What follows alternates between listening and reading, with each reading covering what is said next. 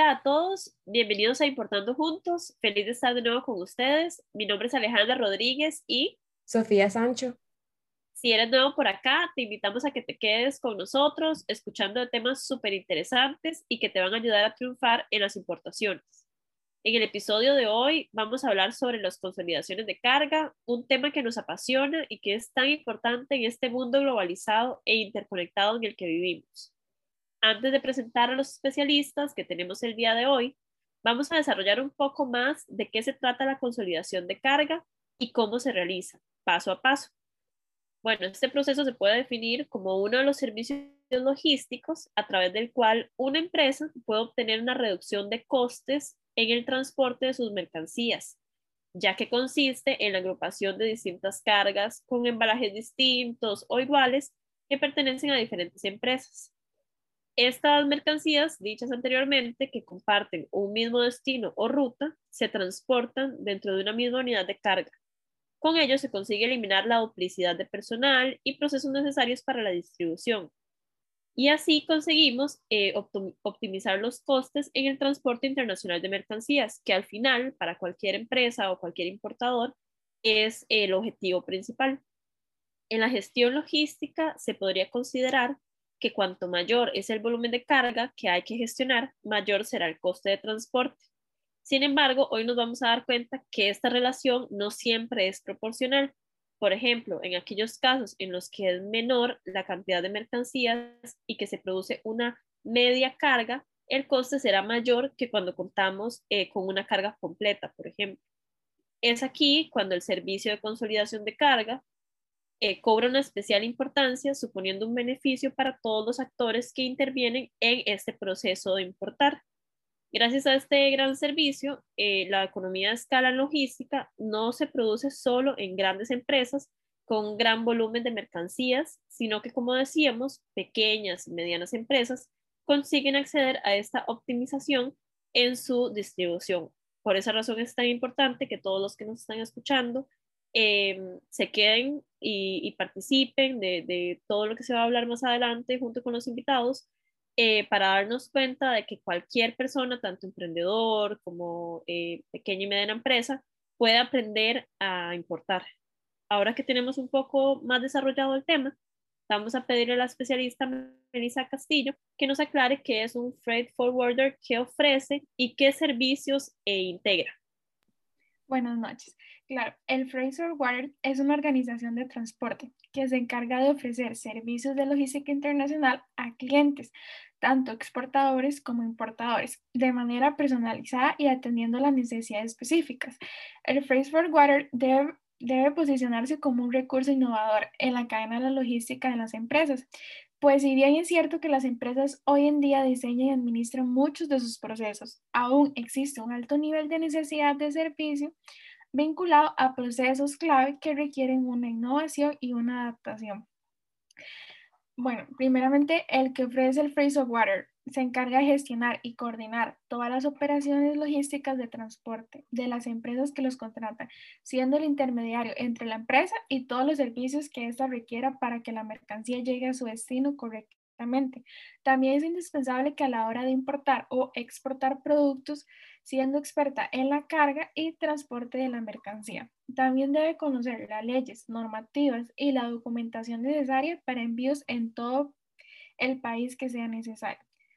Los servicios que se integran en el Fraser Water brindan soluciones de manera personalizada, también atiende las necesidades de cada proyecto, dan asesoramiento en el área de comercio internacional para la empresa, proporcionan asesoramiento sobre la ruta posible y el medio de transporte adecuado, como el origen, destino, estacionalidad y características de la mercancía, para optimizar su envío y también encuentran los mejores precios y ofrecen tarifas presenciales para la empresa. Eso sería más que todo lo que sería el Fraser Water. Muchas gracias, Melissa. Este, con relación a lo que estaba diciendo Melissa y como la explicación que dio Alejandra al inicio del episodio, yo quisiera darle la palabra a Samantha Lawrence, que nos explique un poco más sobre qué es un consolidador de carga y en específico qué es el NVOCC, el Non-Vessel Carrier este, si no estoy mal, dame para buscarlo, el non-operating, non-vessel operating common carrier. Claro, como han explicado previamente, las pequeñas y medianas empresas tienen la necesidad de expandir sus productos y marcas en nuevos mercados. Y es por esto que se ven envueltas en diferentes inquietudes o preguntas como lo son cuánto debo exportar, debo llenar un contenedor completo, cuánto será el costo del flete y demás variables que aparecen a la hora de iniciar una exportación o realizar una importación. Los consolidadores de carga son empresas debidamente inscritas a las aduanas para actuar como un auxiliar de la administración aduanera. Por tanto, estos funcionan para contratar propiamente servicios de transporte internacional de mercancías que ellos mismos agrupan y la destinan a uno o más consignatarios. Es importante que recordemos que estas son empresas comerciales privadas que pueden ejercer otra actividad. Asimismo, se les conoce también como agentes de carga, ya que eh, no solamente proporcionan el servicio logístico de transporte de mercancía de un punto a otro. El transporte de la mercancía que proporcionan los consolidadores de carga puede ser marítima, puede ser aérea, terrestre o fluvial, ya que básicamente se centran en agrupar la mercancía de diferentes consignatarios en un mismo contenedor. Los consolidadores de carga transportan en su vehículo o en un vehículo contratado la carga que agrupan bajo su propio juramento y esta la destinan a uno o a más consignatarios finales donde es trasladada la mercancía de varios exportadores o importadores con situaciones de carga similares y se es entregada según las instrucciones que le provee a cada cliente que contrate este servicio. En el transporte marítimo, por ejemplo, los consolidadores de carga son la persona jurídica que arrienda o alquila el transportista efectivo, ya sea una persona física, una persona jurídica o simplemente el titular de una autorización a cuyo amparo se realiza materialmente el transporte. Los consolidadores de carga se encargan de reservar un espacio determinado a un precio fijo para poder revenderlo a un precio mayor en el mercado internacional de transporte menor que el ofrecido por el transportista efectivo al público en general. En cuanto al conocimiento del embarque, em, una vez que se lista la mercancía para iniciar el viaje, se puede derivar a contratar al transportista bajo un contrato de carga consolidada, donde el transportista le entrega al consolidador de carga o al agente de carga internacional el conocimiento del embarque matriz y para que pueda aparecer como consignatario legal. En otras palabras, podemos decir que los, los consolidadores de carga alquilan a los dueños de buques, agentes navieras, em, algún espacio para poder agrupar las mercancías de varias empresas que se dirijan a un mismo puerto de destino para poder aprovechar el espacio y mejorar las opciones de rutas, eh, las transparencias y el precio, por supuesto. Ahora bien, el NVOCC, que como Sofía dijo, es el Non-Vessel Operating Common Carrier, em, se refiere a aquellas empresas que se dedican al grupaje y al transporte marítimo de mercancías. Su característica principal es que no poseen buques de transporte, sino que reservan su espacio en un buque de un agente u operador y lo utilizan para el transporte de las mercancías de sus clientes. Además, esos también gestionan toda la documentación necesaria, em, emiten sus propias facturas, asumen la responsabilidad de los envíos y demás. Su función principal es la consolidación de mercancías, es decir, agrupan las mercancías de varios importadores y exportadores en un mismo contenedor. La diferencia entre uno y otro es que el envío OCC transporta la mercadería de un puerto a otro puerto y no solamente a donde el cliente lo, lo proponga. Sabemos que no muchas empresas em, disponen de los recursos necesarios o no necesitan transportar, transportar tanta cantidad como para llenar un contenedor de transporte, por lo que estas empresas de grupaje marítimo se encargan de llenar los contenedores de transporte con las mercancías de varias empresas para poder mejorar los precios y aprovechar todos los espacios que sea posible. Em, podemos decir que una ventaja de este servicio es que las empresas transportan solo lo necesario y además tienen un coste bastante inferior, por lo que en un nivel básico eh, los NVOCCs entran en acuerdos de transporte marítimo basados en el volumen de varias líneas navieras, em, compran un espacio a transportistas marítimos y pueden o no ofrecer contenedores propios o alquilados a los clientes. Por último, em, el negocio de transporte de contenedores de A a B implica a varias partes interesadas y los NVOCCs han servido como actores claves en este negocio al tener un papel tan importante dentro de las exportaciones y las importaciones de los clientes. Samantha, muchísimas gracias por, por ampliar más sobre este tema. Eh, sin embargo, creo que las personas que nos escuchan tal vez deben de tener más dudas por, por lo complejo que es el tema y sabemos todos los procedimientos que se deben de, tener. Por eso me gustaría darle la palabra a Hilary Hernández, eh, que nos va a hablar sobre transporte de carga, cuáles son sus características y funciones. Muchas gracias, Alejandra. Este sí, para ampliar un poco ese tema sobre el transporte de carga, lo que principal queríamos de saber nosotros como importadores, como ese cliente, creo que es que la empresa que contratemos para que movilice nuestra carga, ¿verdad? Ya sea por medio de una agencia banal o directamente que nosotros lo hagamos, debemos de, tener claro que esas empresas deben de estar debidamente inscritas, ¿verdad? Porque creo que cuando una empresa está inscrita, Em, pues nos da como esa paz o esa facilidad de, decir, bueno, si tienen como su experiencia, este, incluso, bueno, nos facturan, han movido varias, eh, varias cargas de diferentes clientes. Entonces creo que eso es lo primero que nosotros nos debemos de cerciorar antes de contratar un, transporte de carga, ¿verdad? Eh, parte de sus características, y es importante, es que el transporte de carga tiene muchas facilidades porque, como le decía Samantha anteriormente, puede mover ese artículo o ese producto eh, por diferentes medios, ya sea terrestre, marítimo, aéreo, ¿verdad? Que si bien es cierto, eso lo debemos de tener también bastante claro cuánta cantidad de, volumen eh, estamos moviendo, ¿verdad? Ya eso pues va a depender eh, eh, cómo lo movamos, ¿verdad? En cuál de, los, de sus características, ya sea terrestre o marítimo, porque según el volumen es necesario saber que los costos van a aumentar o van a disminuir según lo que nosotros vayamos a transportar. También es importante y, eso también lo vemos con, los documentos que, tengamos, es que no cualquier eh, mercancía, mercadería se puede mover eh, por terrestre o por marítimo porque tienen sus condiciones, ¿verdad?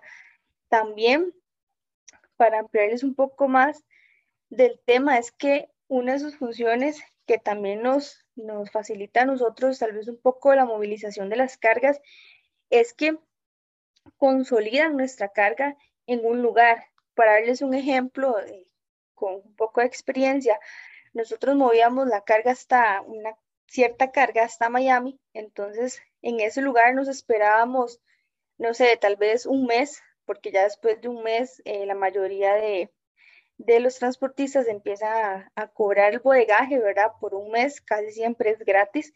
Entonces, eh, consolidamos las cargas ahí, esperamos que viniera, llegara todo hasta ese lugar y ya después nos, pues, nos traíamos hasta el lugar de destino toda la carga y eso funcionaba para que los costos pues se redujeran un poco más y se pudieran como transferir a todas las cosas que traíamos, ¿verdad? Ese costo. Entonces, eso es muy importante, saber que el transportista nos va a pedir a nosotros ciertos documentos para mover la carga, ¿verdad? Eso nosotros debemos de tenerlo también muy claro porque nos van a pedir para que ustedes puedan anotar ahí la mayoría de veces, o las cosas que son más importantes es el volumen aproximado de la carga. ¿Por qué esto? Porque ellos, digamos que traen una carga muy grande, entonces usted no va a mandar, no sé, en una moto recogerlo, ¿verdad? No es algo como muy lógico, entonces por eso hay que, eh, el transportista siempre debe tener claro el volumen, el peso, las características, ¿verdad? ¿Qué es lo que trae? Si es mercancía peligrosa, si no lo es, dónde se debe retirar la mercancía eh, a nombre de quién va dirigido y si esa, si esa mercancía tiene seguro o no. ¿Por qué? Porque usted como transportista o yo como transportista mandamos traer una carga y por A por B hubo un accidente, le pasó algo, se perdió. O entonces el transportista ya va a estar como un poco más tranquilo de saber que esa carga eh, tiene un seguro, ¿verdad? Esa parte de los seguros ya es como otro tema, pero sí es muy importante que sepan cuál es, qué es lo que tienen, pero em, en grandes rasgos eso sería como el transporte de carga. Muchas gracias, Hilary. Este, de hecho, sí, eso que mencionabas de los seguros es muy importante. Eh, de hecho, quería darle la palabra al compañero Kevin Castillo que nos amplíe un poco más de los seguros de carga marítimo, especialmente, pero que, que, nos dé una explicación un poco más a fondo de la importancia de estos seguros, cuáles son este, las características principales y, y demás factores que el compañero considere importante. Claro, sí, muchísimas gracias, más bien, súper agradecido por la invitación a, a, este podcast que realmente eh, me gusta mucho cuando, cuando me invitan para, para tocar sobre estos temas que realmente me, me hacen muy feliz porque sé que, que podemos dar a las personas que, que, tienen esos como pequeños emprendimientos o estas pequeñas y medianas empresas a que sepan un poco más como el proceso, lo que lleva y lo que, lo que, en lo que se podrían beneficiar, ¿verdad? De, de estos podcasts y agradecerles a ustedes, todas eh, chicas que, que, que, tuvieron esta iniciativa, ¿verdad? Y, y, y, que con esto se ayuda a diferentes personas pues a, a lograr sus objetivos y sus metas eh, a nivel empresarial. Eh, claro, para empezar un poquito, el seguro como tal, eh, en la actualidad es importante entender que se presenta como una estrategia o una medida que viene a cubrir el riesgo que pueda acaecer este, sobre cualquier elemento que sea transportable. Entonces, cualquier mercancía, sin importar el, el, el tamaño, el volumen, el peso, que pueda siempre y cuando ser transportada, y pues obviamente va a estar dentro de esto, eh, dentro de esta estrategia o esta medida que muchos empresarios o empresas eh, utilizan para satisfacer las necesidades de una u otra de las partes, ¿verdad? Eh, es importante entender que el, el, el, seguro de carga marítima como tal es muy diferente de los distintos seguros de transporte que existen, ya sean los terrestres, ya sean los aéreos. ¿Por qué? Porque el, el seguro de carga marítima es aquel en el que el asegurador va a tener la obligación contra el pago de una prima en el caso de que se produzca algún evento cuyo riesgo o, el objeto de la cobertura en la que ellos están eh, adquiriendo este seguro vaya a indemnizar el daño que se pueda producir a la persona segura. O bien va a venir a satisfacer un capital, el, el de la empresa o el de la institución o el de la persona que busca asegurar esa mercancía a la hora de hacer el, el traslado, ¿verdad? Entonces viene a generar ese tipo de, eh, de contrato, por así decirlo, dentro de los límites y las, y las, y las condiciones, perdón, en las cuales vayan a estar eh, convenidos ese, ese, ese contrato, ese seguro, ¿verdad? De igual forma, eh, para, para, para otras personas es más, es más fácil entenderlo como si fuera un contrato. Un contrato, ¿por qué? Porque es en el cual se puede prometer la indemnización de las cosas que son transportadas por el mar, ya sea en, en un buque, ya sea en un barco especializado, ya entonces mediante un precio que vayan a convenir las dos partes entre, pues obviamente el asegurador eh, y el que hace el, el transporte, van a, a, a, a reducir ese, ese, ese peligro que pueda traer o pueda llevar eh, para sí la carga con, algún acontecimiento, algún hecho que se pueda presentar. Eh, em, es importante también entender que dentro de toda la gama de los seguros de, de, de transporte o de carga marítima, usualmente o, resulta prudente más bien distinguir entre los dos, o, o por así decirlo, ramas o familias muy grandes, que son el seguro marítimo de carácter amplio y el seguro marítimo de carácter restringido. Para, para eh, tocarles un poquito el respecto y no, no irme muy, muy, muy largo con el tema. El de carácter simple simplemente es un, es un seguro marítimo oceánico, tal cual, que, que va a hacer que las mercancías que se transportan así como el, el, buque que las transporta o el barco que las transporta, va a estar eh, dentro de el, el, las partes o lo que cubre por, por como tal los riesgos de ese transporte, ¿ya? Y en la parte del seguro marítimo de carácter restringido, va a ser más bien como lo contrario, porque es el que indemniza las pérdidas que se vayan a producir eh, si por A o por B en alguna situación del mar algún riesgo propio de la navegación vaya a hacer que algo pueda suceder. Entonces, eh, desde la percepción de, de, la indemnización, este va a ser como el, el que en la forma y los límites que se pactaron antes de hacer el traslado de la mercancía, pues obviamente vayan a hacer que eh, cubra o que proteja si algún daño se pueda, se pueda presentar en esto. Eh, me, me, dijiste también sobre las, eh, un poco sobre las características, ¿verdad, Sofía? Si no me equivoco. Sí, correcto. Si nos puedes ampliar un poco más en esa parte. Ok, Perfecto, perfecto. Sí, dentro de las características que usualmente eh, este tipo de seguros maneja es que los, figuros, eh, los seguros como tal vienen a ser, para las partes involucradas, como una representación de forma eh, o de figura legal y mercantil. ¿Qué quiere decir esto? Que tienen distintas características, pero obviamente van a estar regidas bajo el, bajo el marco de la legalidad y bajo el marco de, del, del, transporte de, mercancías que va a venir a definir y a estructurar, eh, estructurar, perdón, pues todo ese contrato y toda esa base eh, con la que, lleva el, que, lleva el, el, seguro. Es importante también eh, entender que dentro de la multiplicidad de seguros que existen, porque día a día siguen apareciendo nuevas ramificaciones que lo que hacen es ampliar más la institución aseguraticia que existe, pues obviamente van a venir pues, creándose nuevos lineamientos, eh, tratando de abarcar mayores riesgos, mayores situaciones que se puedan presentar, como por ejemplo actualmente la, la, pandemia en la que nos encontramos, ¿verdad? Que claramente fue una situación que nadie se esperaba, que afectó a nivel global todo el tema de seguros, de exportaciones, de importaciones, y pues obviamente vienen a ser este, pues, oportunidades de mejora de todos los procesos, ¿verdad? Entonces, dentro de las características como más eh, comunes que puedan existir dentro de los seguros de carga, están, eh, valga la redundancia, las características comunes que vienen a ser las de carácter indemnizatorio, las de contratos específicamente que se generan en empresas. Eh, hay también, este, características específicas. Las específicas van a ser un poco más del, de la mercantilidad del contrato, de un contrato de, de, máxima buena fe e incluso los de la amplitud de la buena fe.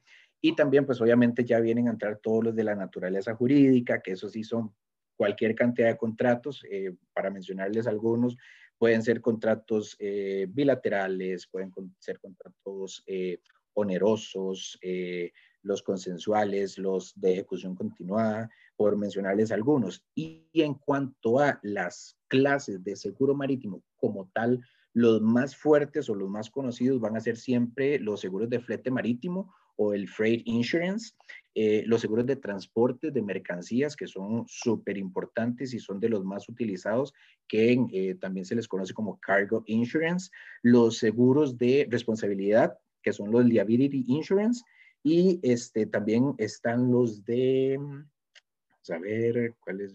Ah, bueno, los de primas y los de beneficio también existen los de beneficio esperado, beneficios probables que cualquiera dentro de toda esta gama y hay montones, pero esos son como los más utilizados que incluso para, para el público que ustedes están eh, dirigiendo este podcast, pues son los que más podrían estar funcionando, básicamente.